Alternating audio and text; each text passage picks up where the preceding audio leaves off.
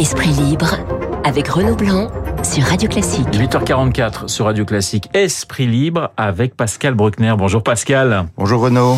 On va faire un petit peu le bilan de l'année 2022 avec vous, avec euh, les personnages, les hommes ou les femmes qui vous ont marqué. Mais on va débuter par euh, l'actualité avec euh, cette attaque vendredi dernier rue d'Anguien sur plusieurs membres de la communauté kurde. Les aveux du tueur William Mallet qui parle et qui le dit de crimes racistes ce matin d'ailleurs dans le Parisien. Il y a la, le témoignage de, de ses parents. En quoi ce cette, cette attaque raciste vous a particulièrement marqué, Pascal Alors, William M est raciste sans conteste, il le dit, il l'affiche et on peut le croire, mais c'est un peu trop beau, trop beau pour être vrai. Euh, la gauche est engouffrée dans cette brèche, donc euh, elle a un peu récité son catéchisme antiraciste. Les seuls qui ne sont pas d'accord avec cette interprétation, ce sont les victimes elles-mêmes, les Kurdes, et voilà ce que dit par exemple Agit Polat, qui est le porte-parole du Centre démocratique kurde à Paris. Comment cela se fait-il? Quelqu'un qui s'est réveillé soudainement après un an de prison en se, disant qu'il haïssait les Kurdes. Il débarque avec un pistolet dans un centre culturel kurde. Puis il poursuit une de ses victimes dans un restaurant kurde. Puis il court 150 mètres dans une rue remplie de commerces en tout genre, de toutes origines, pour entrer chez un coiffeur kurde.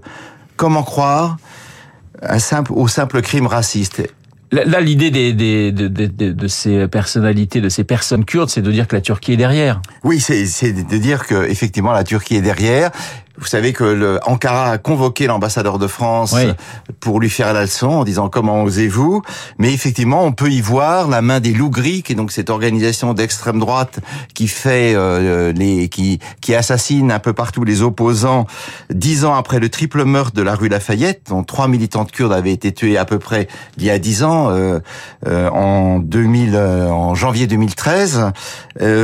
alors, les Kurdes, si vous voulez, ont cette particularité d'être un peu les éternels perdants de l'histoire. Ils ont été pris en permanence entre deux grands empires, les Perses et les Ottomans. Euh, ils ont servi de supplétifs, hélas pour eux, au génocide des Arméniens euh, en 1915. Ils s'en sont d'ailleurs excusés. Mais aussi, n'oublions pas que ce sont les Kurdes qui ont détruit l'État islamique. C'est-à-dire que sans les résistances héroïques des Kurdes, les Peshmerga en Irak et les Yépégués en Syrie, l'État islamique serait toujours vivant. Et, donc ils ont noué des liens très forts avec la gauche française, avec l'intelligentsia. Et donc ce meurtre euh, intervient très mal euh, dans, l'histoire actuelle, dans l'actualité.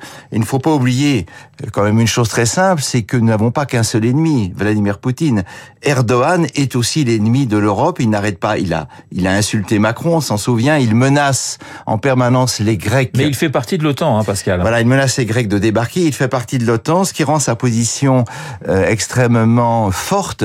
Et en plus, il a cette qualité qu'il faut lui reconnaître. Il est extrêmement intelligent. Il s'est, il s'est tenu à équidistance entre les Ukrainiens et les Russes.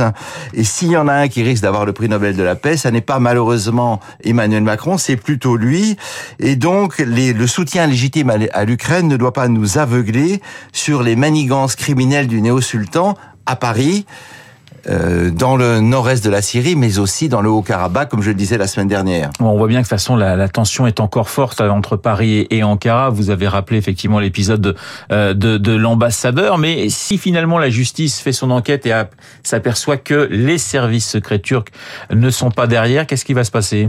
Ah bah, ce qui va se passer, c'est qu'effectivement, là, je, je, formule une autre hypothèse, une contre-hypothèse. Simplement, euh, Renault, dix ans après, on ne sait toujours pas qui a tué les trois militantes kurdes. C'est-à-dire qu'encore une fois, les services secrets euh, turcs, pardon, dont je rappelle qu'ils ont armé euh, Daesh au moment de la bataille de Kobané, euh, sont extrêmement malins et donc dissimulent leurs traces. Ils ont pris un esprit faible, un sort d'abruti raciste trouvé en prison, qui se trouvait avoir une, une, arme en sortant de prison, ce qui est quand même étonnant.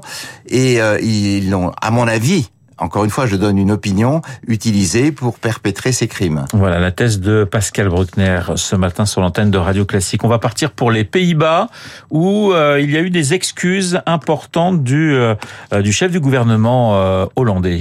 Alors elles sont importantes, mais elles sont impromptues. On ne sait pas pourquoi elles interviennent en plein mois de décembre 2022. seuls 40% des Hollandais approuvent cette mesure et le, le Premier ministre Mark Rutte a dit :« Je pensais que l'esclavage était une histoire qui est loin derrière nous, j'avais tort. Alors, comment est-il venu Discours le lundi 19 décembre. Voilà, dernier. comment est-il venu à ce geste? Eh bien, il avait rencontré un certain nombre de jeunes gens qui s'interrogeaient sur leurs origines. Il a longtemps hésité, puis finalement, il a, il a sauté le, le pas. Alors, il faut savoir que les Pays-Bas sont l'un des derniers pays en Europe qui ont aboli l'esclavage en 1873. Ils ont inventé le capitalisme et l'esclavage a constitué la face sombre du siècle d'or. Et donc ils ont aboli l'esclavage un siècle après le Portugal, qui a été le premier pays au monde dans l'histoire de l'humanité à abolir l'esclavage. Alors où est le où est le problème de cette euh, de ces excuses? Euh, en soi, c'est très bien de faire des excuses. On, on, se souvient du président de Klerk qui, en juillet 1994, présente des excuses à Nelson Mandela pour l'apartheid et met fin officiellement à l'apartheid. On se souvient de Willy Brandt le 7 décembre 1970 qui s'agenouille au, ghetto, ouais. au ghetto de Varsovie. Mais quelque chose dans le, le geste de Mark Rutte sent un peu l'artifice. Et j'ai pensé à cette phrase de Balthazar Gracian, un nom assaisonné de civilité contente plus qu'un oui de mauvaise grâce. C'est une phrase magnifique. Oui, c'est assez beau. Oui. Et effectivement, les Hollandais ne sont pas satisfaits.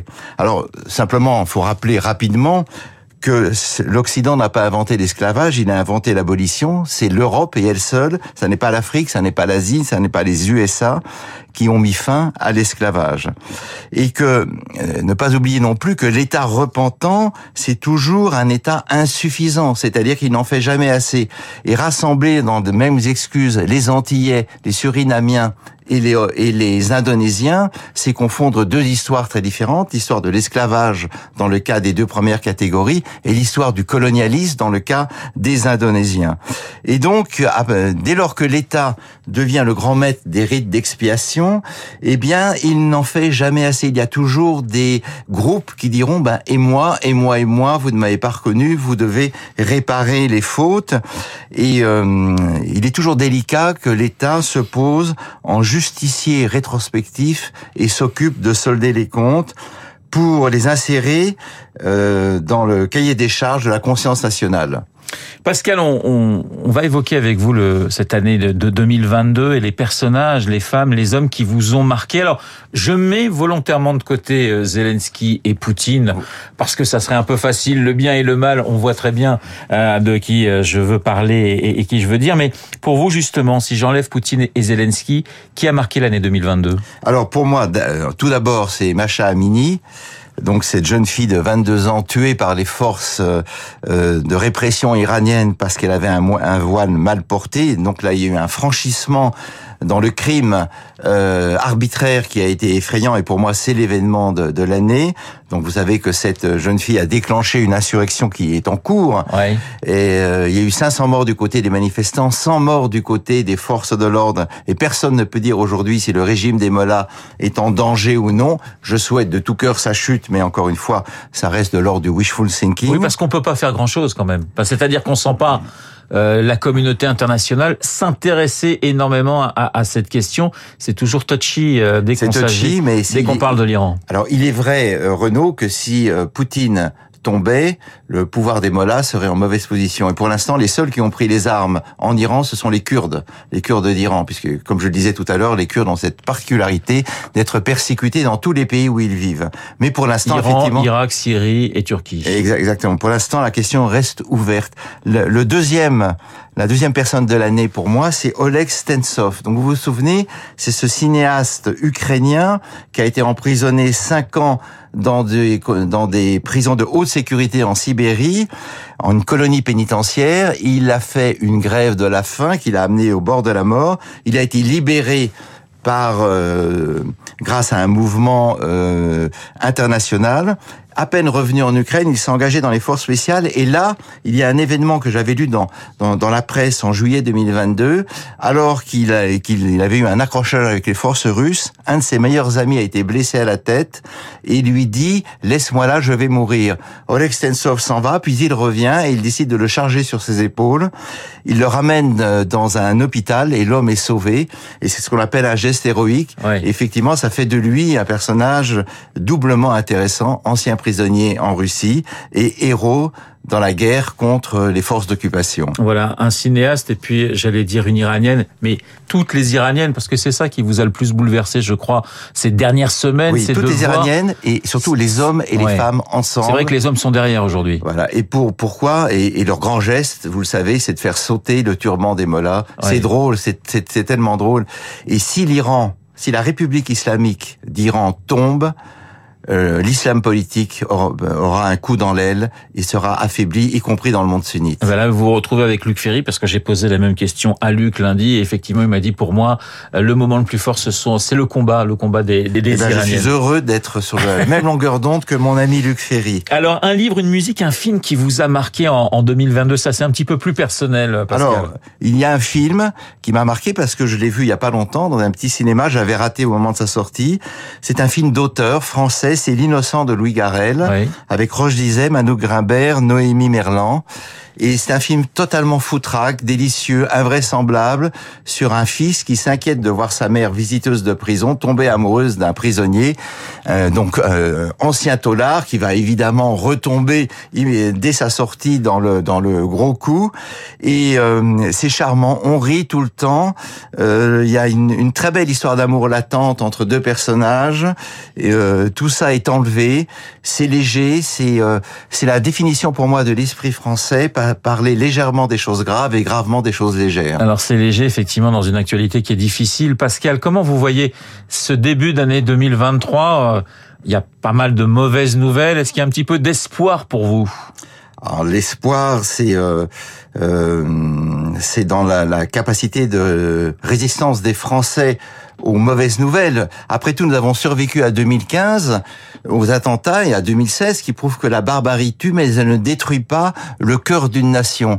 Euh, ce qui est plus grave, selon moi, ça n'est pas tellement les, les, les, attentats ou la violence, c'est le dérèglement insensible des, des, des événements, les grèves, euh, le manque euh, d'approvisionnement en médicaments, les, les coupures d'électricité, tous ces petits détails qui peuvent effectivement saper le moral des Français.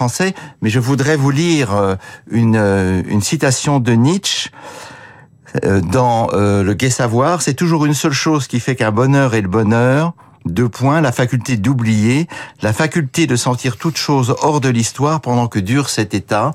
Je souhaite donc aux Français, en 2023, une grande capacité d'insouciance et de détachement vis-à-vis du monde environnant. Voilà le petit message de Pascal Bruckner à tous nos auditeurs. Pascal, je voulais vous faire plaisir pour vous et vous remercier d'avoir été à nos côtés pendant toute cette année 2022. Vous aviez envie d'entendre un petit peu de musique et quelle musique en particulier? La valse triste de Sibelius. Eh bien écoutez quelques notes.